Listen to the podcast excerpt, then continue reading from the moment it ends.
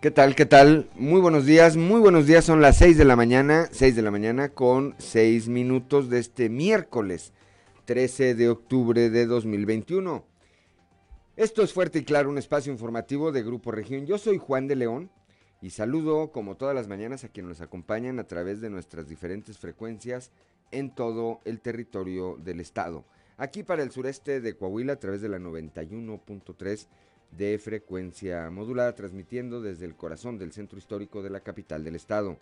Para las regiones centro, centro desierto, carbonífera y cinco manantiales por la 91.1 de FM, transmitiendo desde Monclova, desde la capital del acero.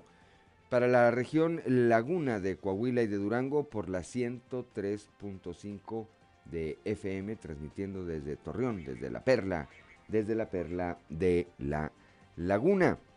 Para el eh, norte de Coahuila y el sur de Texas por la 97.9 de FM, transmitiendo desde el municipio de Piedras Negras. Y para Acuña, Jiménez y del Río, Texas, por la 91.5 de FM, transmitiendo desde Ciudad Acuña. Un saludo, por supuesto, también a quienes nos acompañan a través de las redes sociales por las diferentes páginas de Facebook de Grupo Región. Hoy, como todos los días, hay mucha información y estos son los titulares de hoy. Más de 200 millones de pesos en obras han acaparado tres empresas consentidas de la administración de Jorge Cermeño en Torreón. En poco más de tres años, Grupo Marniés, eh, GST Ingeniería y Diseño y Distribuidora Maresca le han eh, trabajado a diversas áreas del ayuntamiento, tanto obras públicas, al CIMAS y al Sistema Integral de Mantenimiento Vial. Una de las características que ha tenido la administración de Jorge Cermeño Infante ha sido su evidente favoritismo para algunas constructoras y si son foráneas, mejor. Más adelante le tendremos todos los detalles. El eh, gobernador Miguel Riquelme pedirá a los alcaldes electos eh, sumarse al mando único. El próximo viernes hay Consejo Estatal de Seguridad y ahí, ahí el mandatario estatal pues les expondrá a los 38 alcaldes que inician funciones a partir del primero de enero de 2022 que para mantener tranquilo y en paz a Coahuila deben aplicar el mando único con el objetivo de brindar una atención integral y acercar diversos servicios a grupos vulnerables tradicionalmente discriminados, en Coahuila se llevará a cabo la primera Feria Estatal de la Inclusión. Esto tendrá lugar el próximo 21 de octubre en la Facultad de Jurisprudencia. Este martes arrancó el proceso de vacunación de segunda dosis para eh, personas del rango de edad de 30 a 39 años, en el cual, para el cual se habilitaron cinco cinco instituciones médicas del IMSS, cinco unidades médicas familiares del IMSS y tres de las sedes habituales para que no se congestionaran, proceso que inició luego de concluir la vacunación en el sector empresarial. Esto, por supuesto, aquí, en la capital del estado. Es Coahuila el segundo estado con más casos eh, de cáncer de mama, en donde una de cada cuatro mujeres es detectada con esta enfermedad. Esto lo señala el ginecólogo obstetra del Hospital Salvador Chavarría, José Roberto Rocha Gómez. El día de ayer el gobernador Miguel Ángel Riquelme Solís recibió en Palacio a Lorenzo Jiménez de Luis, representante residente del Programa de Naciones Unidas para el Desarrollo. El eh, gobernador Miguel Riquelme, también junto con el alcalde Manolo Jiménez Salinas, cumplieron un compromiso más con los altillenses al inaugurar la línea verde, que pasó de ser un lugar olvidado a ser un parque lineal de casi dos kilómetros con el que se va a mejorar la calidad de vida de los habitantes del sur oriente de Saltillo. Investiga PRONIF, situación de niñas rescatadas deambulando, el caso de las menores de 5, 3 y 1 año de edad que fueron encontradas mientras deambulaban durante la madrugada del martes en el fraccionamiento Villas de las Huertas en el municipio de Torreón, ya es investigado por la PRONIF. Bueno, esta, esta y otra información hoy aquí en Fuerte y Claro. Comenzamos.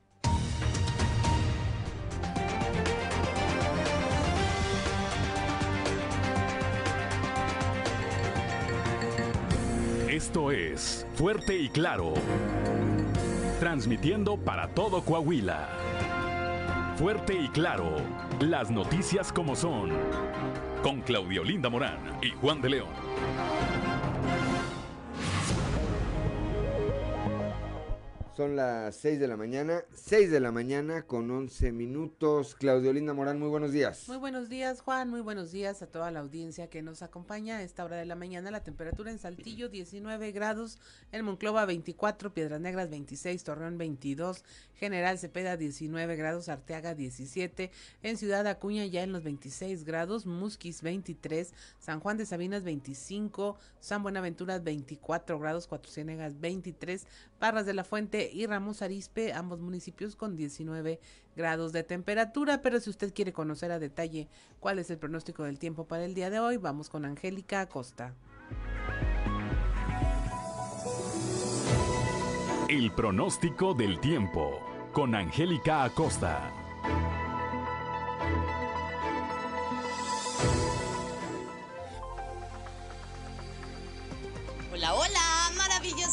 Miércoles, amigos, amigas, 13 de octubre. Qué justo me da saludarte. Mi nombre es Angélica Costa y yo ya estoy lista para darte los detalles del clima. Pon atención, Saltillo, máxima de 26 grados para este día, mínima de 16. Hoy durante el día, periodo de nubes y sol. Sin embargo, se va a sentir rico, se va a sentir cálido y por la noche principalmente nublado. La posibilidad de lluvia aquí para Saltillo es de 45%. Toma tus precauciones. Vámonos hasta Monclova.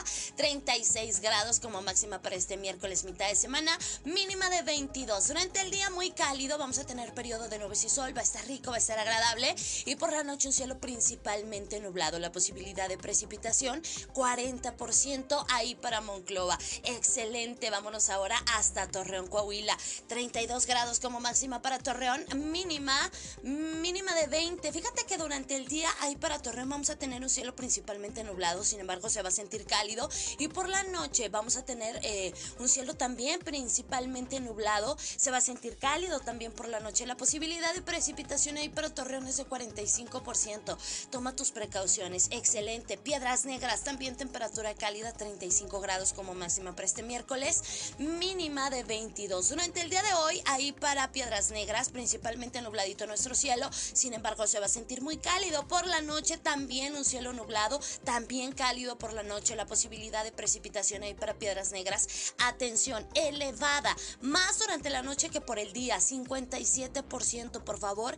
Toma tus precauciones, maneja con muchísimo cuidado. Vámonos hasta Ciudad Acuña, 35 grados como máxima para esta mitad de semana, 22 grados como mínima. Durante el día, periodo de nubes y sol, se va a sentir cálido, va a estar agradable y por la noche vamos a tener un cielo principalmente nublado. También se va a sentir algo cálido por la noche, la posibilidad de precipitación. Atención, Ciudad Acuña, súper elevada, 87%, pero más durante la noche que por el día, ¿ok? Así que bueno, pues maneje con mucho cuidado. Nos vamos hasta Monterrey, la Sultana del Norte, aquí nuestros vecinos también van a tener temperatura cálida, 36 grados como máxima mínima de 23. Durante el día muy cálido vamos a tener periodo de nubes y sol y por la noche un cielo principalmente nublado. De igual manera la posibilidad de lluvia ahí para Monterrey es de 45%, entonces pues bueno, tomen sus precauciones. Ahí están los detalles del clima, amigos, amigas. Esperamos eh, lluvia, esperamos eh, algo de precipitación. Cuídate mucho y bueno, pues recuerda, hay que seguir utilizando el cubrebocas. Eso es obligatorio. Muy buenos días. El pronóstico del tiempo con Angélica Acosta.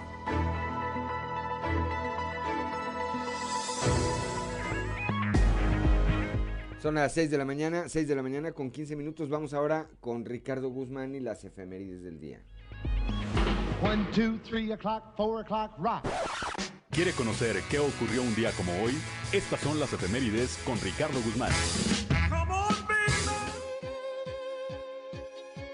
Un día como hoy, pero de 1527, el Papa Clemente VII ordenó que se erigiera la Catedral de México, cuyos trabajos de construcción se iniciaron en 1573.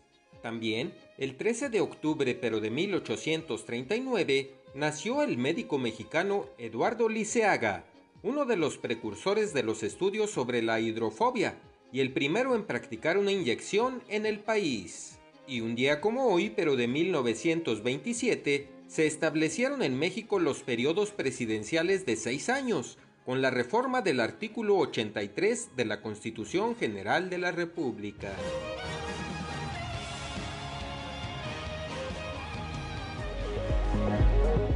Ya son las 6 de la mañana, 6 de la mañana con 16 minutos, santoral del día de hoy, Claudelina Morán. Hoy eh, se celebra quienes llevan por nombre Eduardo, Teófilo, Fausto y Florente. Eduardo, Teófilo, Fausto y Florente. Fausto y Florente. Bueno, pues hoy es 13, 13 de octubre, hoy cumpleaños también mi hijo Carlos Emiliano, a quien le mando un saludo, 19 años cumple ya hablé con él ahí pasada la medianoche, pues está estudiando fuera de Saltillo, pues está muy contento y celebrando, celebrando sus primeros 19 años. Le mando, como siempre, mi corazón completo. 6 de la mañana con 17 minutos. Vamos ahora al mundo de los deportes con Noé Santoyo. Resumen Estadio con Noé Santoyo.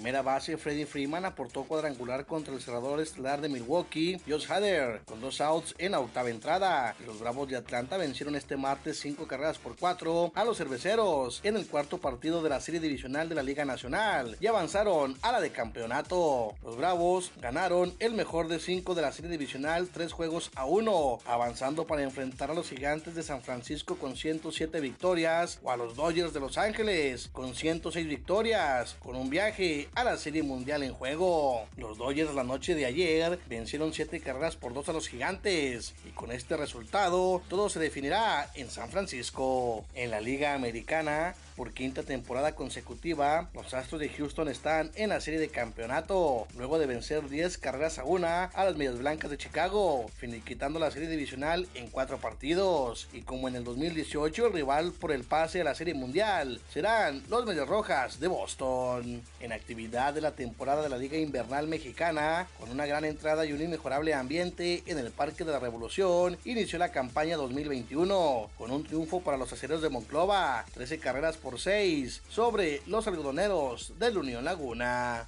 En otro duelo, los sultanes de Monterrey derrotaron 5 carreras a una a Zaraperos de Saltillo en el arranque de este mismo certamen en el Estadio Madero, en 5 entradas y media de juego, pues un torrencial aguacero impidió la conclusión del duelo. La selección mexicana de fútbol buscará su segunda victoria en fila cuando visite hoy a El Salvador, en el partido que pondrá fin a la segunda fecha FIFA de las eliminatorias de la CONCACAF al Mundial de Qatar 2022. La selección llegó ayer a tierra salvadoreña donde comenzará una seguidilla de cuatro partidos como visitante en las eliminatorias. Los pupilos del entrenador argentino Gerardo Martino viajaron sin los defensores César Montes, suspendido, y Jorge Sánchez, lesionado. Martino dijo que buscará repetir la actuación del pasado domingo en el Azteca ante Honduras, aunque en esta ocasión estarán como visitantes. Resumen Estadio con Noé Santoyo.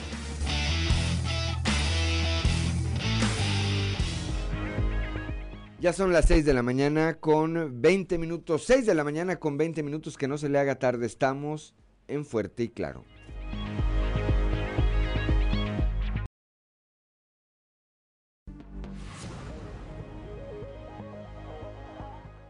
Son las 6 de la mañana con 24 minutos. 6 de la mañana con 24 minutos. Claudio Lindo Morán, la cotización peso dólar. Hoy miércoles 13 de octubre el tipo de cambio promedio del dólar en México es de 20 pesos con 67 centavos, una ligera disminución a la compra 20 con 42, a la venta 20 con 91 centavos. Gracias Claudolino Morán. Vamos ahora a un resumen de la información nacional. México expulsa a Guatemala a 101 menores no acompañados detenidos en cuando viajaban en varios trailers en Tamaulipas. Con ellos viajaban otros 60 adultos que fueron eh, detenidos en este operativo en la carretera de Ciudad Victoria a Monterrey. En total fueron 652 migrantes capturados en un retén militar cuando se, se dirigían hacia Estados Unidos. Estos ya fueron trasladados en avión y en autobús hasta Chiapas y Villahermosa, Tabasco, desde donde están siendo deportados a sus países de origen. Trabajadores de la empresa ICA iniciaron un paro en la refinería Dos Bocas, exigen mejores condiciones laborales, se encargan ellos de la construcción de la refinería Dos Bocas en Paraíso, Tabasco, iniciaron el paro de labores y eh, lo hicieron para demandar condiciones de mayor seguridad, equipos de protección y prestaciones, pues denuncian bajos salarios, falta de pago de horas extras y de servicio médico. La Secretaría de Salud culpa a los estados por el retraso en la entrega de medicinas, dice que se quedan en los almacenes. El secretario de Salud, Jorge Alcocer Varela, aseguró que una de las razones detrás del retraso es eh, que recaen en los estados porque guardan mucho tiempo las piezas almacenadas. Esto lo dijo en la conferencia matutina del presidente. Dice que está a la espera de que eh, corrijan esta situación que ya se ha presentado en los almacenes estatales de Oaxaca y Guerrero. Tiroteos dejan 18 muertos en Chihuahua, esto en el municipio serrano Guadalupe y Calvo, considerado como el triángulo dorado para la siembra de amapola y marihuana. Ahí se registró un enfrentamiento que duró casi tres horas entre grupos rivales de la delincuencia, lo que dejó al menos estas 18 personas fallecidas. Policías municipales y familias de campesinos de esta comunidad aseguraron que la refriega duró eh, todo este tiempo. Grabaron un audio de casi tres minutos de fuego cruzado y lo difundieron en las redes sociales. Relataron que desde el 8 de octubre se han registrado tiroteos. Finalmente acusan al grupo Excaret de dañar arrecifes por obras. Esto en Playa del Carmen, Quintana Roo. Denuncian ante la Profepa que esta empresa perjudicó dos zonas de arrecifes para el proyecto llamado Sol de Selva, que incluye una marina y un mirador turístico. La agrupación ambientalista y otras organizaciones dicen que es necesaria la intervención de las autoridades para revisar y verificar el estricto cumplimiento de las normas ambientales. Y hasta aquí la información nacional. Son las 6 de la mañana, 6 de la mañana con 27 minutos. Vamos rápidamente a la portada del día de hoy de nuestro periódico Capital, que en su nota principal pues destaca esta eh, información de nuestra compañera Yolanda Ríos.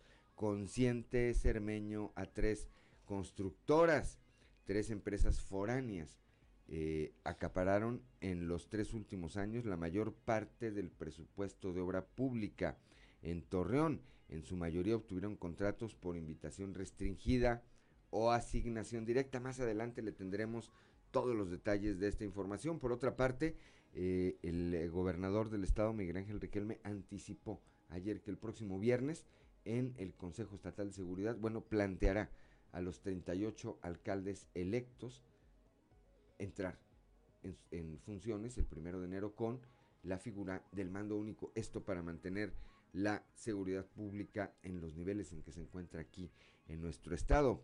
Eh, se llevará a cabo también en la Facultad de Jurisprudencia la primer feria de la inclusión. En un momento también, eh, en un momento más también le tendremos todos los detalles. Ayer el eh, gobernador Miguel Riquelme y el alcalde Manolo Jiménez pusieron pusieron en marcha la línea verde, entregaron esta obra que era una promesa de campaña y que traerá beneficios para más de 60 mil más de 60 mil saltillenses. El mandatario estatal, por cierto, se reunió ayer en Palacio Gobierno con Lorenzo Jiménez de Luis, representante residente del programa de las Naciones Unidas para el Desarrollo. Más adelante también le tendremos los detalles. Son las 6 de la mañana con 29 minutos. Vamos ahora a nuestra columna en los pasillos.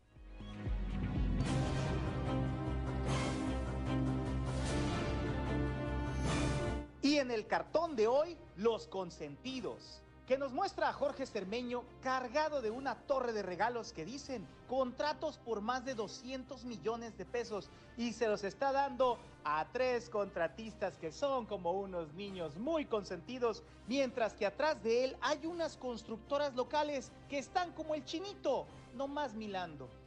¿Para cuál o cuáles de los 38 alcaldes que están por iniciar un nuevo gobierno el primero de enero del 2022 sería el enigmático mensaje que ayer les lanzó el gobernador Riquelme?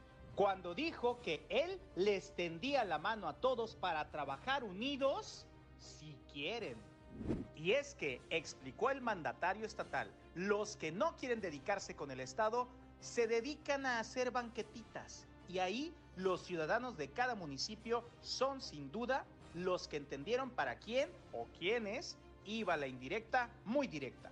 Por otro lado, de nueva cuenta, el gobernador Riquelme reconoció el trabajo que de forma conjunta hicieron el gobierno estatal y el de Manolo Jiménez en Saltillo, al trabajar unidos en diferentes rubros y en seguridad pública, en donde dijo que, como Manolo, luego nos hallamos pocos que tengan para la seguridad, lo que arrancó el aplauso de los asistentes.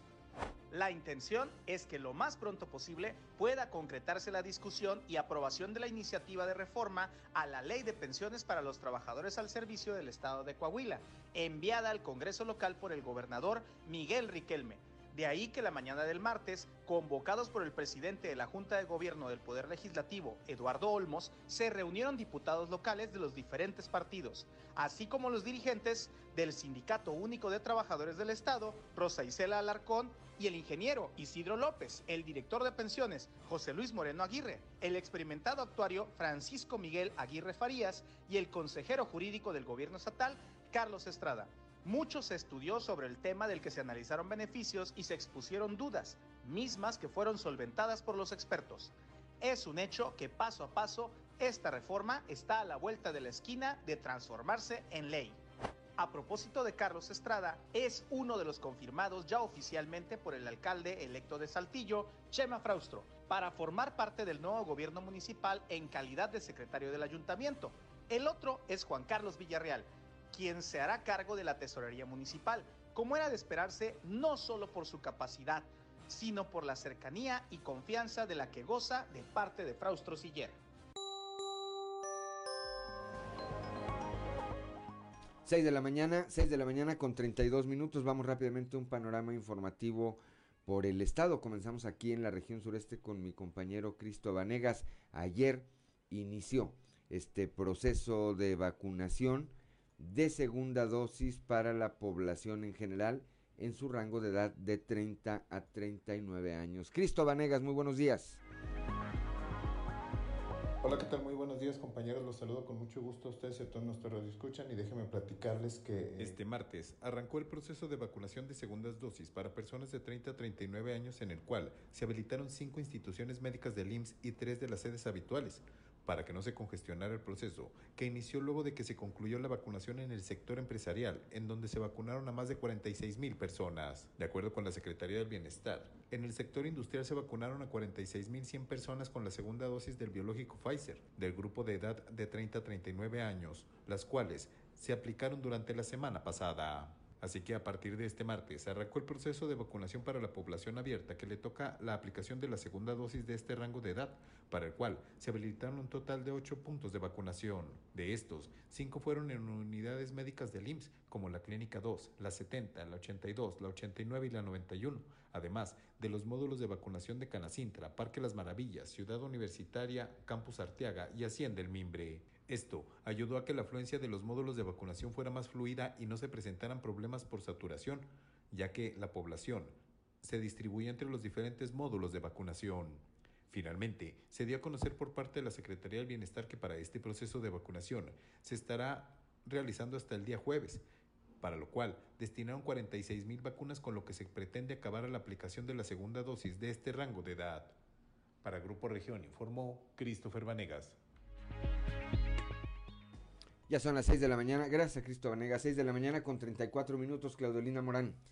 En, ya nos vamos a la región carbonífera, ya están denunciando los ciudadanos la escasez de medicamentos en la clínica del IMSS. Nuestro compañero Moisés Santiago habló con una derechohabiente, María del Socorro Dueñez, al respecto. Muy buenos días, Juan y Claudia, y a todo nuestro amable auditorio que nos escucha en todo Coahuila. Denuncian ciudadanos desabasto de medicamentos en clínica del IMSS de Sabinas. Así lo dio a conocer la ciudadana María del Socorro Dueñez. Esto es lo que nos comenta. Muy mala la atención que estamos recibiendo por parte del Seguro Social. Una, en atención médica, ¿verdad? Que porque no se tienen médicos para atender a la gente. Otra, en cuestiones de los medicamentos, de que nunca tienen medicamento. Medicamento controlado, medicamento común que cualquier persona, ¿verdad? Te da cosa que ves a, los, a las personas de la tercera edad haciendo filas y filas para que no les den el medicamento. Yo creo que, que estamos mal, está muy mal el Seguro Social, está prestando un servicio muy mal. Parte de sensibilidad, parte de, no sé, si ellos tienen cada semana, cada 15 días, hacen un reporte del medicamento que le falta, ¿por qué no lo mandan pedir? Ahora, yo hablo a Saltillo, a prestaciones médicas en Saltillo, y me dicen que sí hay, y hablo hoy que no tengo, y en la tarde me hablan, y otro día voy y lo recojo. O sea, sí tienen, yo no sé qué está pasando, que tiene uno que dar otro paso más adelante para que te puedan hacer caso. Esta es la información que tenemos para todos nuestros amigos que nos escuchan desde la región carbonífera para Grupo Región Informa, su amigo y servidor Moisés Santiago. Que tengan un excelente día. Son las 6 de la mañana, 6 de la mañana con 36 minutos. Gracias a Moisés Santiago Hernández allá en la región, carbon, en la región carbonífera. Vamos ahora acá con Leslie Delgado, también en la región sureste. Se va a llevar a cabo por primera vez una jornada de bisexualidad. Leslie, muy buenos días. Buen día, informando desde la ciudad de Saltillo. En el marco del Día Internacional de la Lucha contra la Discriminación, del 19 al 22 de octubre, en las instalaciones del Centro Cultural Teatro García Carrillo, se llevará a cabo la jornada de bisexualidad, una diversidad sin prejuicios. Al respecto, el presidente de la comunidad Sana El Redo, Noé Ruiz, indicó que dicha actividad constará de conferencias, charlas y presentaciones de drag saltillenses. A continuación, escucharemos su declaración. La jornada se llama Jornada de Bisexualidad, una diversidad sin prejuicios, la cual vamos a llevar a cabo a partir del 19 de octubre y terminamos el 22. Esto va a ser en las instalaciones del Centro Cultural Teatro García Carrillo, aquí en el centro de la ciudad, y empezaremos todos los eventos a partir de las 5 de la tarde. Estos eventos van encaminados a que a través de eh, psicólogos eh, especialistas en materia de derechos humanos, en materia eh, de, psicología, en materia de sexualidad, puedan ofrecerle a la ciudadanía y a la sociedad en general un aspecto diferente de eh, la bisexualidad. Es decir, cuál es el sentir, el pensar y cuál es eh, esta orientación sexual llamada bisexualidad y despejarnos todas estas dudas. Agradezco la intervención y deseo que tengan un excelente día. 6 de la mañana con 38 minutos, gracias a Leslie Delgado. Claudio Linda Morán. Allá en la región eh, Laguna, bueno, deambulaban unas niñas, niñas menores de 5, 3 y 1 año, fueron rescatadas en la madrugada mientras se encontraban en un fraccionamiento. Hay una investigación, nuestro compañero Víctor Barrón nos tiene la historia. Muy buenos días a quienes nos sintonizan y también a quienes siguen la información de Fuerte y Claro en la red. En temas de la comarca lagunera, el caso de las menores de 5, 3 y 1 año de edad que fueron encontradas mientras deambulaban durante la madrugada del martes en el fraccionamiento Villas de las Huertas en Torreón, ya es investigado por la Procuraduría de Niños, Niñas y la Familia en Coahuila, instancia que citó a los padres a rendir su declaración. Escuchemos lo que al respecto detalló Rocío Guadalupe de Aguinaga Peraza, subprocuradora de PRONIF en la comarca lagunera. Por la madrugada se recibió un reporte a la sala de radio donde bomberos informaban que tenían a tres menores que se encontraban solas de 5, 3 y 1 año de edad, por lo que se presentó personal de seguridad pública municipal y personal de PRONIF para ver la situación. Ya viendo a sus papás, se les citó a PRONIF del Estado al punto de las 9 horas del día 12 de octubre para tomar declaraciones. Hasta el momento las investigaciones continúan, pues el principal objetivo de la Procuraduría es proteger y garantizar el respeto a los derechos de las y los niños, por lo que aún se trabaja en determinar la medida más benéfica para la protección e integridad de estas niñas. Esto es todo en la información. Desde La Laguna reportó Víctor Barrón. Que tengan un día excelente. 6 de la mañana con 40 minutos. Ya estamos en Fuerte y Claro. Regresamos.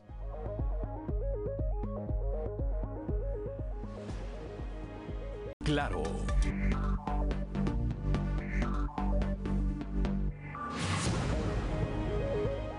Son las 6 de la mañana, 6 de la mañana con 44 minutos. El próximo viernes, el próximo viernes habrá eh, Consejo Estatal de Seguridad. En él participan, entre otros actores, los 38 alcaldes en funciones eh, aquí en el estado. Bueno, ayer el gobernador eh, Miguel Riquelme anticipó que los 38 alcaldes electos serán invitados. Algunos de ellos son eh, los mismos. El caso del municipio de Ramos Arispe, por ejemplo, donde Chema Morales se reeligió. Bueno, pues él cumple, él cumple esas dos funciones. Eh, bueno, ahí, ahí el gobernador les hará un planteamiento. Ya está en la línea, ya está en la línea nuestro compañero Raúl Rocha. Raúl, ¿qué les va a plantear el gobernador? El próximo viernes a los alcaldes electos en el Consejo Estatal de Seguridad. Muy buenos días. Hola, ¿qué tal? Buenos días, Juan. Así es, el próximo viernes, en la reunión de seguridad que tendrá el gobernador Miguel Ángel con los alcaldes salientes, pero también con los que ingresarán, unos que, como ya comentas, repetirán, pues les va a proponer, va a marcar eh, la invitación para que se adhieran al mando único todos los municipios del estado, esto para mantener la base de la seguridad y tranquilidad que ha habido hasta el momento en Coahuila. Escuchemos lo que comenta. Saltillo es una muestra de que combinando los recursos se hacen más cosas y se hacen bien. Los que luego no quieren coordinarse con el Estado, pues se dedican a hacer banquetitas. Eso es a lo que se dedican luego. Por eso yo lo que hago es tenderle la mano a los 38, a las alcaldesas y alcaldes de Coahuila, para que a Coahuila le vaya bien. Y eso es mi compromiso. El viernes, este viernes tengo el Consejo de Seguridad. Van los alcaldes actuales y van los alcaldes electos. Porque no quiero que no digan que no les avisé a los nuevos. ¿verdad? Cómo se tiene que manejar la seguridad. Y la idea es que tengamos 38 mandos únicos, que, que estemos coordinados y que sigamos con el mismo esquema para mantener tranquilo y en paz a Coahuila. La fórmula la tenemos. la inventamos entre todos. lo correcto es que... ¿Cuál es la fórmula para tener a Coahuila seguro, para tener a nuestra entidad generando empleos, la unidad y la confianza. Y eso es lo que debemos mantener y garantizar, que el primero de enero no hay cambio de políticas públicas, hay cambio de actores.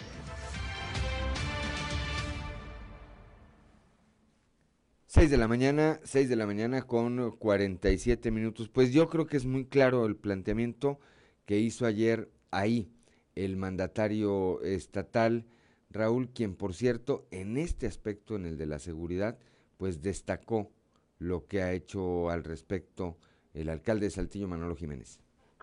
Sí, ahí habla de esa, de esa sinergia que ha hecho el gobierno municipal, en este caso encabezado por Manolo Jiménez, con el gobierno que encabeza él, porque vaya que se trabajaba en conjunto, caminando de una forma eh, pues tratando obviamente de buscar cubrir todos esos puntos necesarios cuando se busca una mayor seguridad para los habitantes. Y, eh, puso obviamente a Saltillo como ejemplo en el sentido cuando hay una oportunidad de hacer esto de una manera eh, franca entre ambos eh, ambos actores, en este caso el municipio de Saltillo y el de y el, y el gobierno estatal y eso es lo que trata y busca de que con los demás también, sobre todo obviamente los que entrarán de nuevos, eh, trabajar de la misma manera. Aparentemente hay dos, según se, ahí se filtró, hay dos, este, pareciera, eh, alcaldes que estarán en el próximo administración que no quieren implementar este este sistema de mando único este viernes eh, aunque no se, no supo exactamente quiénes serían, a, a, dónde va dirigido este mensaje exactamente del gobernador. ¿no? Pues el viernes despejaremos esa duda, Raúl. Gracias por tu reporte, como siempre. Muy buenos días. A la orden, Juan, buen día. 6 de la mañana, 6 de la mañana con 48 minutos. Y ayer, eh, varios mensajes, varios mensajes mandó el gobernador. Eso dijo, oye, yo le tiendo la mano a todos, si quieren, dijo. Pues seguramente porque hay alguien que no quiere, ¿verdad? O hay algunos que no quieren. Dijo esos que nomás se dedicaron a construir banquetitas. Pues habrá que ver quiénes fueron también, ¿verdad? Este, qué obra pública hicieron en sus respectivos municipios. Y en el tema de la seguridad pública, que me parece que es uno de los más sensibles que hay para la comunidad, pues ahí también les eh, anticipo lo que les va a pedir, unirse todos, unirse todos al mando, al mando único. Interesante, ¿no? La, la, cómo explica este cambio de, de actores en la política y, y, da cuenta de que pues lo que se ha hecho bien se va a seguir haciendo bien y que únicamente cambian los actores, no, no las políticas no públicas. las políticas públicas. Eso sería lo ideal. Son las 6 de la mañana con 50 minutos. Claudio Linda Morán. Y bueno, en unos momentos más estaremos. Ah, ya tenemos en la línea a nuestra compañera Norma Ramírez desde el norte del estado, donde, bueno, sigue el tema del cáncer de mama. Una de cada cuatro mujeres de, es detectada con esta enfermedad y eh, nos tiene una eh, información que eh, charló con el ginecólogo obstetra del Hospital Salvador Chavarría, José Roberto Rocha. Buenos días, Norma. Muy buenos días, Claudia. Buenos días, Juan. Efectivamente, en este mes eh, que es llamado el Mes Internacional de la Lucha contra el Cáncer, pues eh, platicamos precisamente con un especialista en el tema para que nos hablara sobre cuál es la posición que tiene tanto el estado de Coahuila como también esta zona norte en relación a eh, pues este tipo de padecimientos en la mujer, sobre todo el cáncer de mama. Y nos da a conocer precisamente que es Coahuila el segundo estado posesionado con casos de cáncer de mama, en donde una de cada cuatro mujeres, como bien lo decía, son detectadas con esta enfermedad. El primer lugar lo ocupa Chihuahua. El ginecólogo obstetra nos dio a conocer del Hospital Salvador Chavarría, José Roberto Rocha Gómez, que el cáncer de mama sigue estando a la cabeza, ocupando el primer lugar en los cuadros detectados en las enfermedades, en las atenciones médicas de los nosocomios de la entidad. Esta es la información. Miren, aquí, el, el, como lo comentaba el, doctor Garibaldi, el problema es que aquí en el norte de México eh, es la principal causa de mortalidad por cáncer a la mujer es el cáncer de mama. Después de Chihuahua va a Coahuila, entonces estamos tenemos que la media nacional es del 17% en mortalidad de cáncer de mama. Eh, en Coahuila andamos por ahí del 23 al 25, o sea, una de cada cuatro. Aquí es importante destacar los factores de riesgo, ¿sí? Factores de riesgo, tenemos factores de riesgo que podemos modificar y factores de riesgo que no podemos modificar. Dentro de los que podemos modificar, probablemente sea ahí la causa que sea más frecuente aquí. ¿Qué es eso? El tipo de dieta, ¿sí? Dieta alta en carbohidratos, dieta alta en grasa, baja fibra, sedentarismo, obesidad, son, son el, tabaquismo, el alcoholismo, son ciertos factores de riesgo que son modificables y que hacen que, que acá en el norte eh, pues tengamos una, una incidencia más alta. 6 de la mañana con 52 minutos, así es, Norma, llama la atención lo que dice, lo que sí podemos evitar, prácticamente todo termina con ismos. Así es, y bueno, pues sobre todo son los usos y costumbres que a veces tenemos, que lo vemos normal, pero que al final de cuentas pues son eh, situaciones que nos van a llevar a, a una a un padecimiento como lo es el cáncer de mama o cervicuterino, eh, cualquiera de estos dos que podrían eh, llegar si no se detectan a tiempo, pues a una lamentable eh, noticia que es precisamente la muerte, ¿no? Así es, y es una terrible enfermedad, una ter un terrible padecimiento, pero lo que nos indica la ciencia médica es prevención, es lo que hay que hacer, prevención en todos los sentidos. Y tomando en cuenta, Claudia, eh, también que el año 2019 ocupábamos el lugar número 21. Entonces hay que poner atención en esto y ponernos ahora sí las pilas y eh, hacer las eh, detecciones a tiempo, como bien lo comentas. Así es, Norma. De repente suben las cifras porque se abre más el espectro de los exámenes y de quienes eh, toman eh, medidas o exámenes preventivos para saber qué ocurre y es cuando más se detecta. ¿Qué es lo que le queremos decir mi compañera Norma y yo? Que acuda a hacerse revisiones, porque si no se las hacen, pues no va a saber y no se va a convertir en una estadística de, de personas con detección de cáncer, pero pues no va a saber que lo tiene y después va a ser mucho más difícil de atacar y yo creo que los mexicanos y las mexicanas tenemos esa eh, cultura de miedo a saber qué es lo que está pasando, preferimos no saber, pero puede ser después demasiado tarde. Así es, precisamente el miedo es uno de los principales factores y el pudor, a pesar de, de el tiempo o el siglo que estamos viviendo, el pudor sigue siendo el principal factor, Claudia, de que las mujeres no acudan a hacerse un papá Nicolau y no acudan a hacerse una mamografía. Híjole, tienes toda la razón, Norma, toda la razón del mundo y pues pudor, miedo, ¿para qué sirve? Para nada, habría que desecharlos y definitivamente, definitivamente tomar como decisión el incluir todos estos exámenes preventivos por incómodos que puedan ser, porque sí lo son, pero como una manera de mantener la salud, conservarla y pues no caer en enfermedades tan graves. Así es, y siempre es un alivio que te digan negativo. Exactamente. Esa es una muy buena noticia. Muchas gracias, Norma. Que tengas un excelente día. Igualmente, buen día para todos. 6 de la mañana con 55 minutos. Estamos en Fuerte y Claro. Regresamos.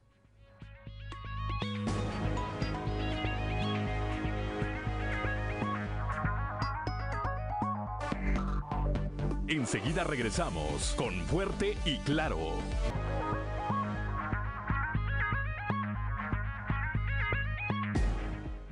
Son las 7 de la mañana, 7 de la mañana en punto, que no se le haga tarde, continuamos aquí en Fuerte y Claro y vamos ahora a la información.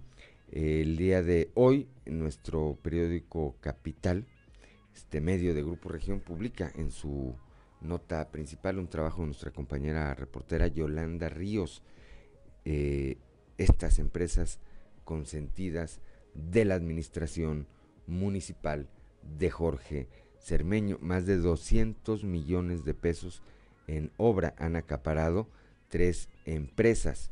Le comentamos eh, una de las características, dice este eh, trabajo de Yolanda Río, le decía una de las características que ha tenido la administración de Jorge Cermeño Infante ha sido su evidente favoritismo para algunas constructoras y si son foráneas mejor. Tres de ellas han acaparado durante los casi cuatro años de su gobierno la mayor parte del presupuesto para obras públicas y pese a observaciones realizadas por la Auditoría Superior del Estado tras detectar irregularidades en la asignación de contratos y trabajos realizados con mala calidad, permanecen intocables y recibiendo más obra. Lo mismo de drenaje que rehabilitación, que rehabilitación de redes de agua potable y de pavimento. Solo tienen algunos equipos eh, para excavaciones que le hacen al CIMAS, pero para la pavimentación subcontratan maquinaria. Se trata de eh, Grupo Marnies, SADCB, GST Ingeniería y Diseño, SADCB, y distribuidora Maresca, SADCB, las cuales hasta finalizar el tercer trimestre de este 2021 y a menos de tres meses de que termine el gobierno eh, panista han ganado contratos por arriba de los 200 millones de pesos y la cifra pudiera aumentar. La calidad en los trabajos realizados ha sido causa de constantes polémicas y señalamientos principalmente por parte de regidores de oposición, ya que la iniciativa privada ha asumido en todos estos años una postura tibia ante lo que está ocurriendo. Estas tres empresas eh, presuntamente son propiedad de la misma persona que aparece como representante legal, el queretano Mario Escurdia, a quien se le atribuyen vínculos eh, de amistad con los hijos del actual alcalde Jorge Cermeño Infante, principalmente Alfonso Cermeño González. De las tres constructoras mencionadas, la mayor parte de las obras las han obtenido por invitación eh, restringida o por asignación directa. Bueno, pues esto es parte esto es parte, repito, del trabajo que hoy publica nuestro periódico eh, Capital, este medio de Grupo Región, eh, una investigación realizada por nuestra compañera Yolanda Ríos y cuyos eh, detalles en su totalidad los podrá encontrar en la edición impresa y digital de Capital, así como en las redes sociales de Grupo Región. Son las 7 de la mañana, 7 de la mañana con 3 minutos. Claudio Linda Morán. Continuando con la información, con el objetivo de brindar una atención integral y acercar diversos servicios a grupos vulnerables tradicionalmente discriminados en Coahuila, se llevará a cabo la primera Feria Estatal de la Inclusión el próximo 21 de octubre. Esto en la Facultad de Jurisprudencia, informó Patricia Lleverino, la directora de la Oficina para promover la igualdad y prevenir la discriminación en el Estado.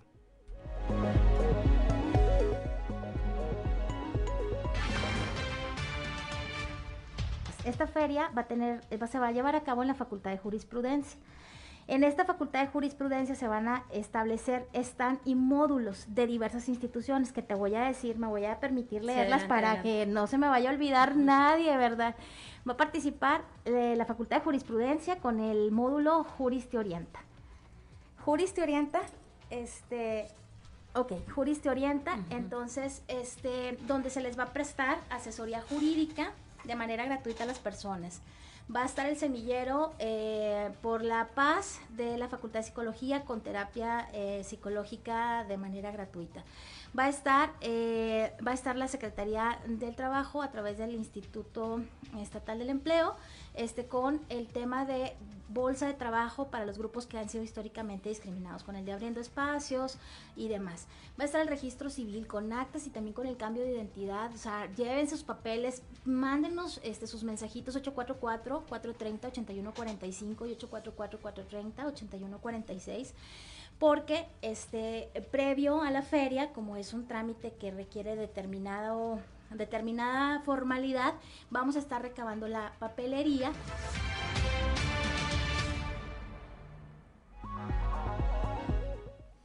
Son las 7 de la mañana, 7 de la mañana con 5 minutos durante la séptima sesión del eh, segundo periodo ordinario del Congreso Local, la diputada del PRI María Guadalupe Yervides eh, exhortó a través de un punto de acuerdo a la Secretaría del Bienestar para que lleve a cabo las acciones necesarias a fin de cubrir al 100% la pensión universal de las personas adultas mayores beneficiarias en el Estado. Esto con el objeto de que no falte ninguna en recibir su apoyo económico. El 7 de julio de este año se publicó en el diario oficial de la Federación el acuerdo por el que se modifica el, el diverso por el que se emiten las reglas de operación del programa Pensión para el Bienestar de las Personas Adultos Mayores para el ejercicio fiscal 2021. En estas reglas, la población objetivo se ve modificada, entrando en ella todas las personas adultas mayores de 65 años o más de edad, mexicanas por nacimiento o naturalización, con domicilio actual en la República Mexicana y aumentando el monto de la pensión a 1.550 pesos mensuales. El punto de acuerdo señala que si bien es bueno el aumento en el presupuesto destinado a este programa, ya que es en beneficio de superar la pobreza a través de la salud, la protección social y la asistencia de los adultos eh, mayores, es imprescindible que se cuente desde las bases con un padrón de beneficiarios confiable. Esto debido a que se han detectado una serie de irregularidades, por ejemplo, en ocasiones el registro es imposible de llevar a cabo por no habilitarse los horarios, los módulos y ni ninguna vía alterna de solución para que estas personas adultas mayores que no cuentan con acceso a internet puedan puedan registrarse. 7 de la mañana, 7 de la mañana con 7 minutos, Claudio Linda Morán. A finales de este mes de octubre, el Congreso del Estado estará llevando a cabo un seminario de capacitación municipal que va enfocado a los alcaldes electos de los 38 ayuntamientos a sus tesoreros, coordinadores de cabildos, primeros regidores y secretarios del ayuntamiento. Esta eh, capacitación se realiza en cada cambio de, de la administración para los funcionarios entrantes. Esto lo informó el presidente de la Junta de Gobierno, Eduardo Olmos.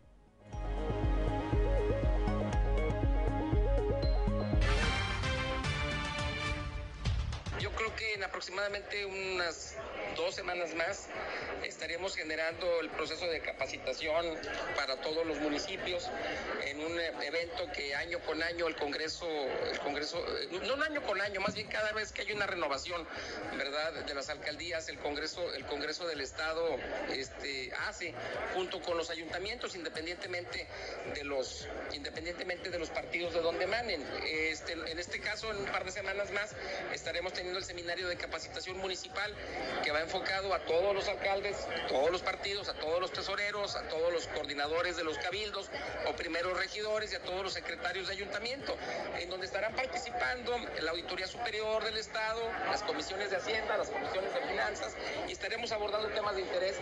Hablaremos del tema de la ley de ingresos, hablaremos del tema de presupuesto, hablaremos de los temas de rendición de cuentas, hablaremos de los temas también de equidad este, e igualdad, que ahora también son parte de la política pública y, y bueno, creo que será una buena dinámica para todos. Son las 7 de la mañana, 7 de la mañana con 9 minutos para garantizar el esquema básico de vacunación en el eh, país. La diputada Olivia Martínez, diputada local del PRI, Olivia Martínez, es un exhorto a la Secretaría de Salud Federal para realizar una campaña intensa de vacunación contra los virus del sarampión, tétanos, difteria, tuberculosis y rubiola y así compensar el déficit de menores inoculados del 2019 a la fecha.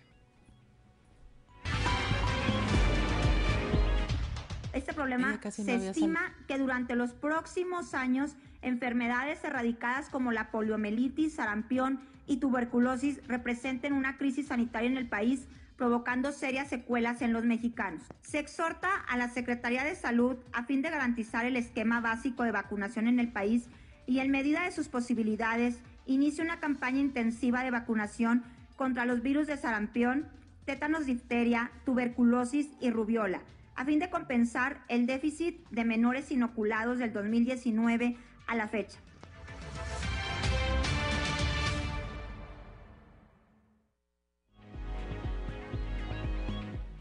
Ya son las 7 eh, de la mañana, 7 de la mañana con 10 minutos. Claudio Linda Morán.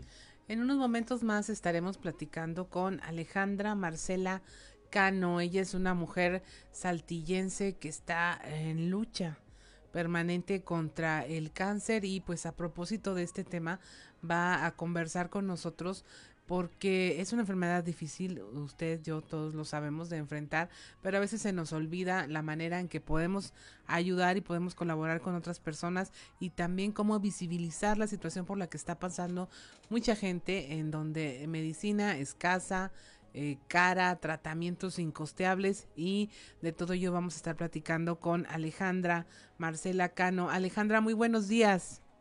Sí, buenos días. Cuéntanos cómo te encuentras el día de hoy, eh, cómo va evolucionando esta lucha que tienes tú contra esta enfermedad llamada cáncer. Sí, buenos días. Pues mire, ahorita pues me encuentro bien, ¿verdad? Es un es un tema de Sí, eh, eh, le escucho un poquito lejos, pero a ver, si me escuchas tú. Es un tema de cómo te das cuenta para empezar que tú tienes cáncer. Eres una mujer muy joven y sí. Ajá.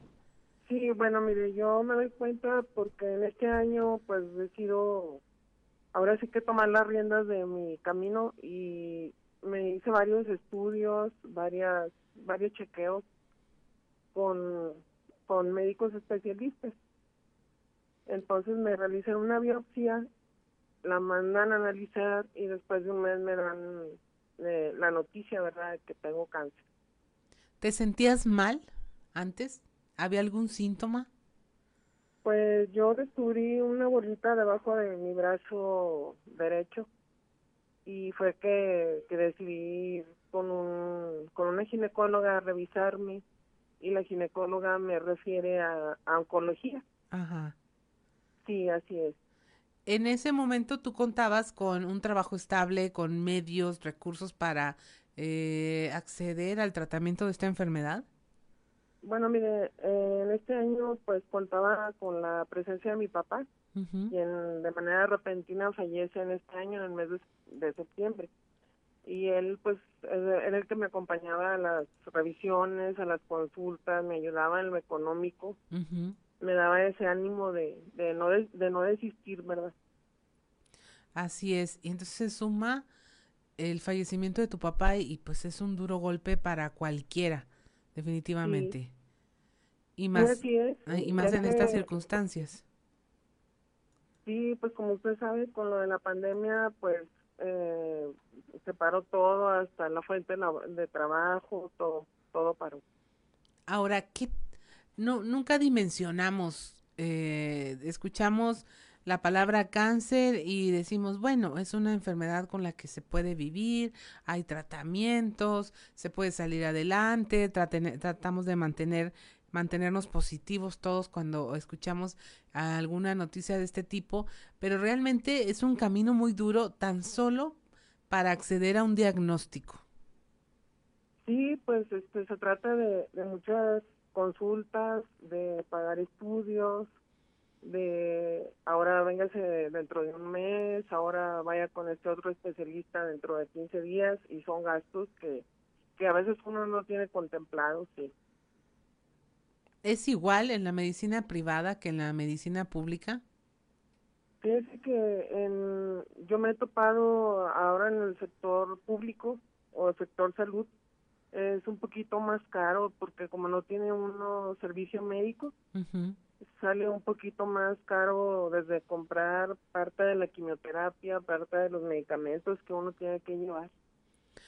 Una, eh, un tratamiento de quimioterapia pueden ser uno, dos, diez, los que se ocupen, ¿cuánto cuesta? Híjole, pues mire, más o menos este por sesión de quimioterapia tiene uno que gastar un poquito más de diez mil pesos para una sola sesión de quimioterapia. Pero pues yo ya llevo un camino recorrido en el que he pagado estudios de laboratorio, estudios eh, radiológicos y llevo ya un buen camino recorrido, como le comentaba a mi papá, a quien me costeaba los los estudios y llevábamos gastado arriba de 40 mil pesos en estudios. De repente vemos o conocemos historias donde eh, se empiezan a reunir fondos para tratar de solventar los gastos que conlleva una enfermedad como esta, larga, desgastante, emocional, anímica, eh, eh, de manera de, de, salud y económicamente. Eh, pero aparentemente no hay recurso que alcance. ¿Cómo hacerle? ¿Cómo se puede ayudar? ¿Qué estás haciendo tú para salir adelante? Sí, mire, pues definitivamente que sí, a veces los recursos no, no alcanzan, ¿verdad? Como usted comenta y yo ahorita pues eh, estoy haciendo actividades, ¿verdad? Para, para ver si la gente pues pudiera apoyarme o pudiera cooperar de algún modo a la gente que le nazca. No sé si me permitiría dar un número de, de cuenta. Claro que sí. Mire, estamos hablando para quienes nos estén escuchando en este momento con Alejandra Marcela Cano y es una mujer saltillense que está enfrentando, está luchando contra el cáncer y estamos viendo cómo eh, como sociedad se puede ayudar. Claro que sí, Marcela, si nos puedes compartir los datos de contacto o qué es lo que estás haciendo y cómo se puede la ciudadanía a unir a esta causa. Sí, mire, pues eh, ahora sí que pidiendo la colaboración de la ciudadanía, quien guste cooperar, puede hacerlo a través de, de una tarjeta a mi nombre del banco BBVA el número de mi tarjeta es el 4152 3137 5409 7652. Eh, le repito, el número es 4152 3137 5409 7652. Es tarjeta mi nombre del banco BBVA. O bien me pueden contactar vía telefónica al número 844 664-6386. Le repito el número 844-664-6386. 86. ¿En redes sociales te pueden localizar? Eh, pues sería más, más factible vía telefónica, como le comentaba, sí. Ok. Sí. Para quien pueda ayudar. Eh, son donativos, se recibe desde un peso hasta lo que usted pueda aportar. Sí, claro que sí, se le agradecería a la ciudadanía que me nazca ayudarme a seguir en este combate contra el cáncer y pues mi cáncer es uno de los clasificados como más recurrentes o más agresivos, ¿verdad? eh, porque hay diferentes tipos de, de, cáncer. En este camino que tú has seguido de, de resistencia y de luchar contra esta enfermedad, ¿has conocido a otras mujeres que estén en lo mismo que tú? Sí, pues más que nada hay gente tan joven como yo, o incluso más jóvenes que yo, eh, sorprendidas, ¿verdad? Porque pues tenemos en mente que es hasta después de los 40 años pues, se puede manifestar esta enfermedad, sin embargo, he visto gente desde los 20 años, 24 años que ya tienen la enfermedad, sí. ¿Hay algo que hayas aprendido que nos puedas compartir de estas personas? Pues mire, sobre todo no dejar nada al último. Eh, a veces decimos no tengo tiempo de ir al médico, no tengo tiempo de ir a una revisión, a un chequeo y hay que aprovechar cada, cada minuto, no dejar las revisiones con el médico para después. Vencer ese miedo inicial, ¿no? Lo comentábamos hace unos momentos de, de que el miedo a saber puede ser más grande a poder empezar ya a luchar contra algo que nos está atacando a nuestro organismo. Sí, pero sobre todo, pues no tener miedo, porque he conocido otros pacientes que tienen un cáncer menos incidente que el mío y tienen mucho miedo y el miedo a veces, este, las hace que tengan algún tipo de secuela, ¿verdad? Posterior a, la aplicación de la quimioterapia, o sea, no hay que tener miedo, ¿verdad? Es un proceso por el cual uno tiene que pasar, pero créame que después de las sesiones de quimioterapia todo pasa. Así es. Estamos conversando y terminamos ya casi de, charlar con Alejandra Marcela Cano. Ella está luchando contra el cáncer. Está pidiendo ser abrazada por eh, nuestros radioescuchas, por nuestra audiencia. Eh, puede usted comunicarse con ella al 844-664-6386 y eh, ver la manera en que se puede ayudar a una persona que está luchando por mantener la salud. Muchas gracias Alejandra Marcela. Esperamos que haya mucha respuesta a través de este medio. Sí, muchas gracias a ustedes por el espacio. Son las 7 de la mañana con 20 minutos. Estamos en Fuerte y Claro. Regresamos.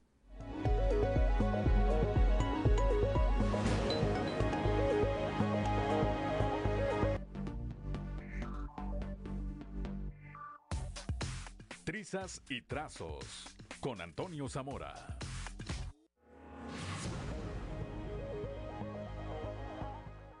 Ya son las 7 de la mañana, 7 de la mañana con 25 minutos desde la capital del acero, nuestro amigo y compañero periodista Toño Zamora con las trizas y los trazos. Toño, muy buenos días. Buenos días, Juan. Buenos días a, las personas que nos escuchan a esta hora. Fíjate que ayer, Juan, eh, llegué a la casa eh, y estaban sintonizando acá eh, un canal de una, televisora de Monterrey, pero con que está en Saltillo. Y nos llamó la atención mucho una nota de, la conductora que, que, dijo que había muerto un niño eh, por COVID-19 eh, que estaba en la guardería de la Clínica 7 del Seguro Social. Nos pareció interesante eh, nos pusimos a investigar, salimos corriendo de la casa, de ser cierto esto, esto es una nota mundial, Chihuahua.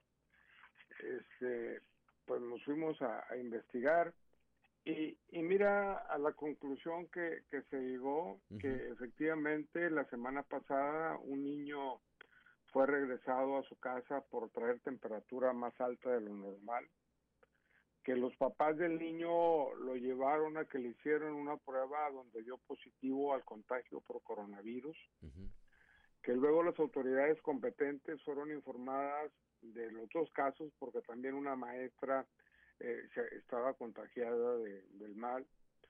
Eh, y seguimos en la, en la investigación, Juan, y nos encontramos que el día de ayer eh, reporteros y camarógrafos trataron de entrar a la guardería Elín porque al parecer traían ellos esa información. el guardia no los dejó pasar y de ahí buscaron otro, buscar la información por otro lado. Eh, cabe señalar que, que, que el, asunto de que el niño había fallecido y demás, pues no, la verdad, una fuente eh, extraoficial, pero de digno crédito de, la institución, nos dijo, la verdad es que el niño y la maestra están siendo este, están siendo checados, eh, si no diariamente, cada, cada 24, cada 48, cada 72 horas. El estado de salud es, ambos, es bueno y sobre todo el del menor, que el menor este, ha presentado una, una mejoría, eh, una mejor mejoría. Y, y, cabe señalar también que, que todos los niños de lactantes, que es de seis meses a, un año, eh, tuvieron que eh, tuvieron que hacerle la prueba para para descartar eh, más contagios, los cuales no sucedió. se habló de que un contagio masivo y ese tipo de cosas, Juan, pero bueno, fueron dos casos, que fue en la semana ya casi 10 días, casi ya van a salir de la cuarentena y, y nada más. A veces la información del Facebook este pues sirve para para, para de repente decir cosas que no son ciertas, ¿no? Yo creo que ahí fue el problema que pasó ahí en ese noticiero. Sí, a partir de eh, esta explosión de las redes sociales, bueno, en algunas ocasiones eh, se presta, se presta para esto. En, en eh, muchos casos, habrá que decirlo, pues no de mala fe, por supuesto, pero en otros, pues sí. Este, eh, lo importante por eso es que si bien es una fuente de información, pues siempre hay que cruzar esa información contra las fuentes oficiales. Ahí no hay, este, ahí, no hay pierde, Sí, se, les olvida el periodismo de investigación. Esa es la bronca. Hoy, eh, repito, el, es tan inmediato, es tan inmediato eh, el manejo de la información porque además una noticia en las redes sociales, eh, por más importante que sea, a la hora o a las dos horas ya dejó de tener ah. esa relevancia, ¿verdad? Sí, claro, mejor. Porque surgió alguna otra. Antes era la televisión, luego el radio y ahora las redes sociales que el momento que, que sucede una cosa lo están grabando, lo están metiendo en vivo, lo están viendo miles, millones de personas en el Face, ¿no? algún accidente, qué sé yo. Tienes mucha razón, además. Sí, todo. Yo recuerdo eh, un ejemplo entre muchos otros, hace algunos meses cuando se registró un eh, incendio, el último gran incendio forestal aquí en la, región de Arteaga, en el municipio de Arteaga, este, eh, comenzaron a circular algunas imágenes de un incendio forestal donde se veían animales muertos y se veía una devastación. Bueno, pues resulta que eran de un incendio allá por Canadá, por California, no sé dónde. No significa que no se hubiera registrado un incendio de dimensiones eh, terribles aquí en la región sureste, particularmente en Arteaga, pero no correspondían las imágenes al momento al momento de lo que había ocurrido aquí. No, no hay nada como, como checar siempre las fuentes oficiales, Toño. Así es. ¿verdad? Bueno, pues te deseo que tengas un excelente miércoles, Toño. Estaremos hablando mañana, como todos los días, mañana ya de jueves. Hasta mañana, Juan. Pásala bien, Toño. Son las 7 de la mañana, 7 de la mañana con 30 minutos. Claudio Linda Morán. Continuando con la información, ayer el gobernador Miguel Riquelme se reunió con Lorenzo Jiménez de Luis, quien es representante residente del Programa de las Naciones Unidas para el Desarrollo. En esta reunión en la que también estuvo eh, Francisco Saracho Navarro, secretario de Inclusión y Desarrollo Social en Coahuila, se acordó trabajar en conjunto en temas de desarrollo social y reducción de desigualdades en la entidad.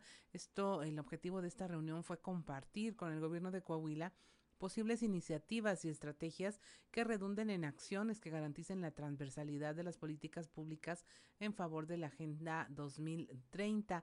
Estas líneas de acción que busca el Programa de las Naciones Unidas para el Desarrollo se enfocan en, uno, lograr iniciativas gerenciales, es decir, asegurar una transversalidad del enfoque de desarrollo sostenible, fortalecimiento institucional, de los servidores y servidoras públicas y del Poder Legislativo, asegurar investigaciones aplicadas y análisis de datos, desarrollar herramientas metodológicas que aseguren las políticas públicas basadas en evidencias al identificar la movilidad humana y el desarrollo. En materia de desarrollo social y económica se busca la capacitación y asistencia técnica para la planeación y presupuestación con miras a, acelerar la agenda en este rubro. En cuanto a ambiente, energía y resiliencia, se busca también que otros sectores de gobernanza ambiental, desarrollo equitativo y seguro que ayuden a conservar el capital humano, trabajo con el sector privado y construcción de resiliencia y gestión integral de riesgos y desastres. Se enfatizó también que se debe de trabajar en la gestión integral de riesgos, mitigación y adaptación al cambio climático, eh, que es a través de una gestión adecuada de residuos y químicos, así como la producción de energía sostenible y en el financiamiento estratégico para diseñar y mejorar las políticas y programas públicos de una manera sostenible. 7 de la mañana, son ya las 7 de la mañana con 33 minutos. El día de ayer, aquí en la capital del estado, el gobernador Miguel Riquelme y el alcalde Manuel Jiménez pusieron en marcha, entregaron esta obra de la línea verde. Tuvo una inversión de 75 millones eh, de pesos y se dio gracias a la aplicación de recursos estatales y municipales con el apoyo del impuesto sobre nóminas. Esto aprobado por eh, su consejo. Ahí, en el marco de esta entrega de obra. Esto fue lo que dijo el gobernador Miguel Riquelme. ¿Qué es lo que nos envuelve diariamente a Manolo y a mí? El cariño con ustedes, el responderles, el poder tener recursos y voluntad para llegar a este día, a entregarles una gran obra que a partir, a partir de hoy les va a cambiar la vida. Que sus hijos van a tener espacios, los que no tuvieron ustedes, pero que sí lucharon por un mejor lugar para vivir. Que muchas de ustedes todavía están pagando el terreno, la casa, o todavía están luchando por sus escrituras. Hoy van a luchar más porque ya vale más ya, ya su espacio vale más, está más bonito. Le decía Manolo, vas a ver cómo va a cambiar hasta el comercio en este sector, el microcomercio. Y vas a ver cómo le va a cambiar la vida a mucha gente.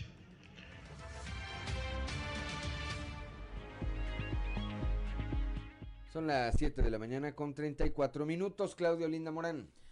Eh, los funcionarios que están por salir con la actual administración municipal que concluye el 31 de diciembre están siendo evaluados para definir quién pudiera repetir, dijo el alcalde electo de Saltillo, José María Fraustro Siller. Seguridad, por ahí está el rumor de que Federico Fernández Montañez podría repetir al frente de la Comisión de Seguridad. ¿El rumor quién lo dio? ¿o qué? ¿Quién lo dio el rumor? ya ve que hay radio pasillo. Es que estábamos evaluando a todos los funcionarios. Yo dije que las cosas que Manolo estaba haciendo bien, yo iba a privilegiar que se quedara. ¿Cuándo dará a conocer algunos nombres de su gabinete? Sí, repetirán algunos. ¿Cuándo dará a conocer algunos nombres? Pues hasta enero es. Ya, ya, ya, Uno, este nos adelante. Hasta tres, este. No, no, ya, ya, ya he, dado, he dado tres nombres de los nuevos, que es este Carlos Estrada, que es Juan Carlos Villarreal y que es Lisette Álvarez. Son los tres que tenemos, esos son los que nos piden. A la Secretaría del, Secretaría del Ayuntamiento. ¿Carlos Estrada qué? Para buscarlo bien, digo, para sacarle los. para sacarle la ¿Es Secretaría del Ayuntamiento? ¿Qué otros lugares hay? No, no, eh, ¿es Secretaría del Ayuntamiento y qué otras áreas? ¿Y con Carlos a dónde iría? Nada más. Carlos Villarreal. ¿Con Carlos Villarreal? Va, va a lo financiero. Finanzas. ¿Y Lisette es Contraloría? Lisette es Contraloría.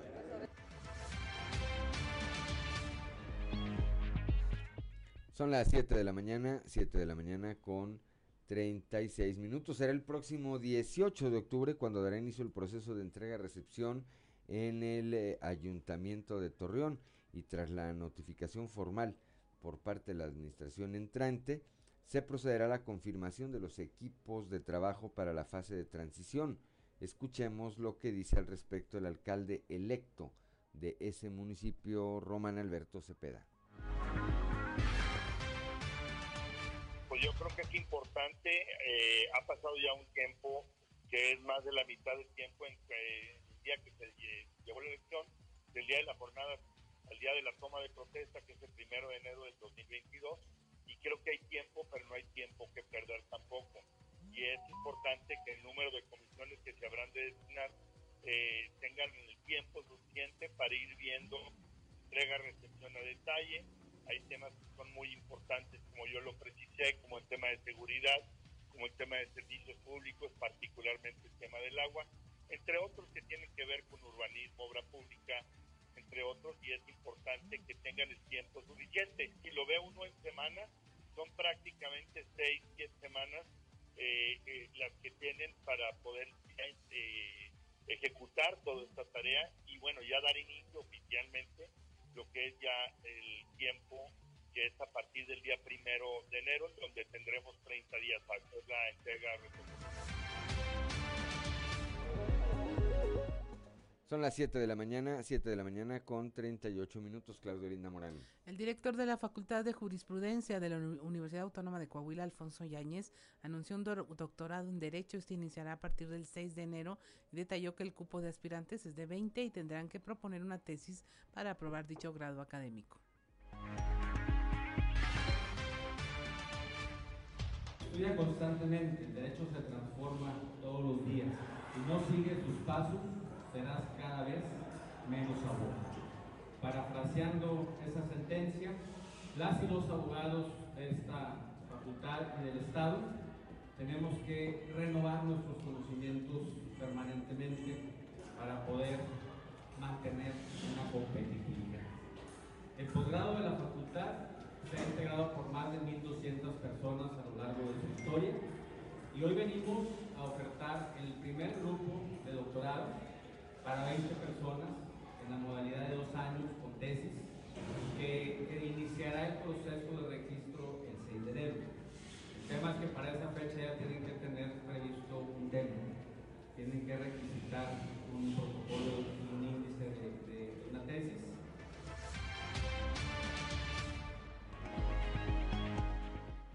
Ya son las 7 de la mañana, 7 de la mañana con 39 minutos antes de bueno, regresando el corte, vamos a platicar rápidamente, Claudio Luna Morán, de lo que ocurrió ayer, que no se veía eh, que fuera a llover y hubo una lluvia, eh, pues que aparentemente no hay registro de daños eh, mayores, pero que sí fue una precipitación pluvial bastante, bastante fuerte, sobre todo en la zona oriente y norte, y norte de la ciudad. Por como veo el cielo, pues la tendencia, la tendencia a esto eh, continúa. Así que tome, tome las previsiones necesarias para quienes viven aquí en el sureste del estado, particularmente en Saltillo, tomen, tomen sus precauciones.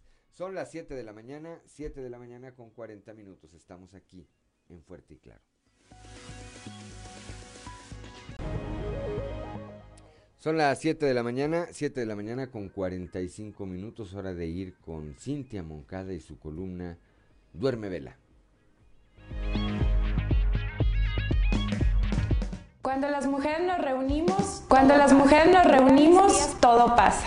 Ver a mis tías platicar era una de las cosas que más disfrutaba cuando era niña. Amaba escabullirme entre sus faldas y sus conversaciones mientras ellas embadurnaban hojas de maíz, remendaban ropa o unían retazos interminables de telas de colores. A veces parecía que nos escuchaban las unas a las otras, que solo lanzaban trozos de anécdotas o se preguntaban cosas en voz alta pero estaban ahí juntas, hilando, cortando, cosiendo y cocinando sus pensamientos. Los grandes aprendizajes de mi vida comenzaban siempre con alguna de las historias que se contaban ahí. Los misterios cotidianos se resolvían durante esas charlas.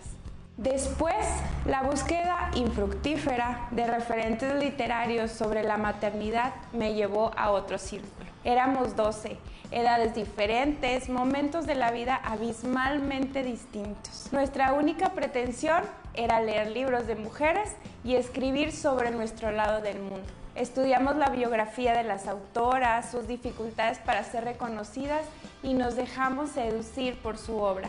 El feminismo me ha confirmado que frente a las batallas cotidianas, los espacios de contención y apoyo entre mujeres sostienen. En colectivos soñamos, planeamos, impulsamos reformas, hacemos brigada y gestionamos la frustración. Cuando las mujeres nos reunimos, sea cual sea la hoguera que nos convoque, todo pasa. Echamos raíces, reescribimos la historia, forjamos nuestro presente, afianzamos los pasos hacia la libertad.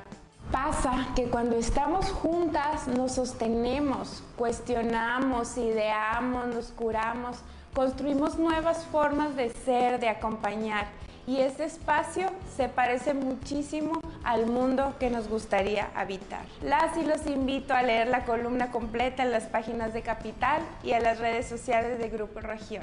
Soy Cintia Moncada, nos leemos, vemos y escuchamos la próxima semana.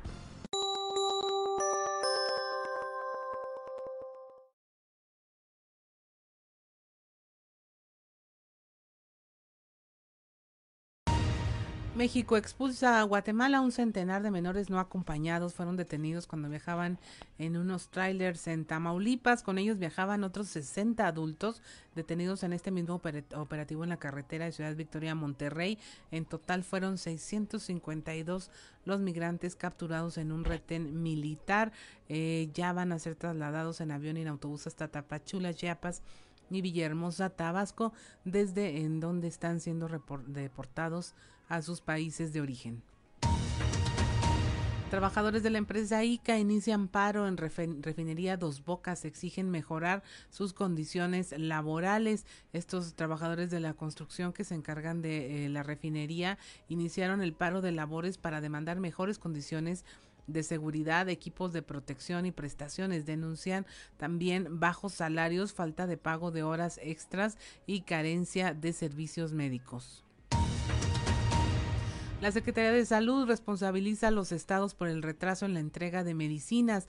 Dice que se quedan en almacenes. El secretario de Salud, Jorge Alcocer Varela, aseguró que esta es una de las razones detrás del retraso de la entrega de medicamentos y esta recae en los estados porque guardan mucho tiempo las piezas en sus almacenes.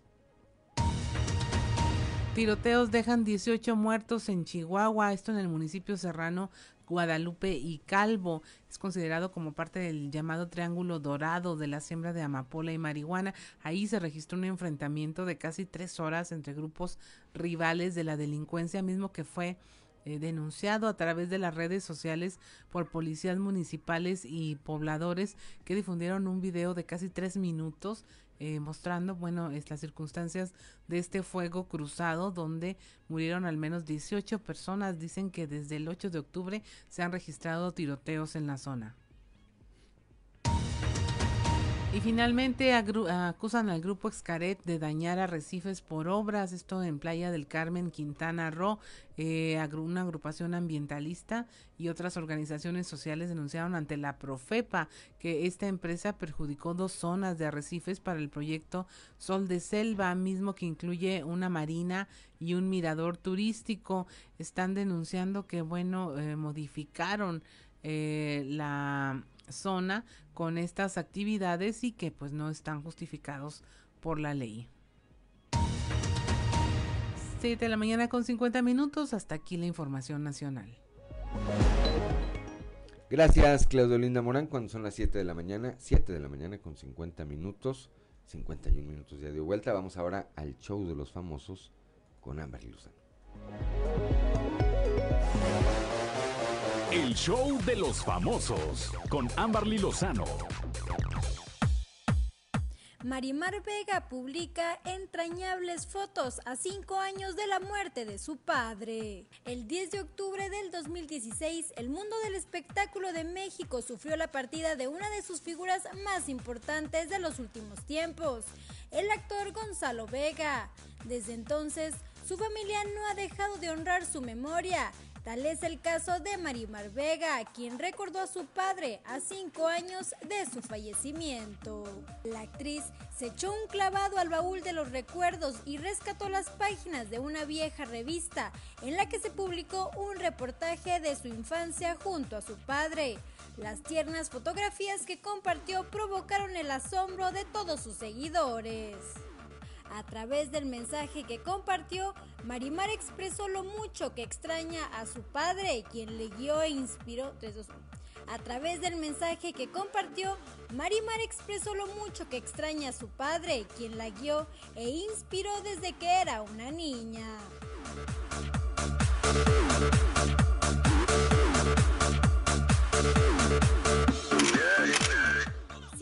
Pinal revela sus deseos de tener homenaje en Bellas Artes. Silvia Pinal confesó su deseo de recibir un homenaje en vida en el Palacio de Bellas Artes, tras ser reconocida por su trayectoria en una plaza de la Ciudad de México. Debido a que en el mismo evento la conductora fue agasajada con mariachi, recordó el momento en que se le juntaron dos galanes para llevarle serenata. Por último, la matriarca de la dinastía Pinal agradeció el cariño y regalos que le llevaron todos sus fanáticos, destacando que valora mucho este tipo de detalles.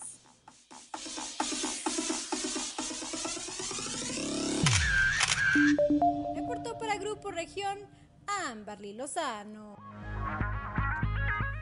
Ya son las 7 de la mañana con 53 minutos. Gracias, Ámbar Lozano. Y bueno, pues prácticamente con esto nos despedimos esta mañana de miércoles 13 de octubre de este 2021.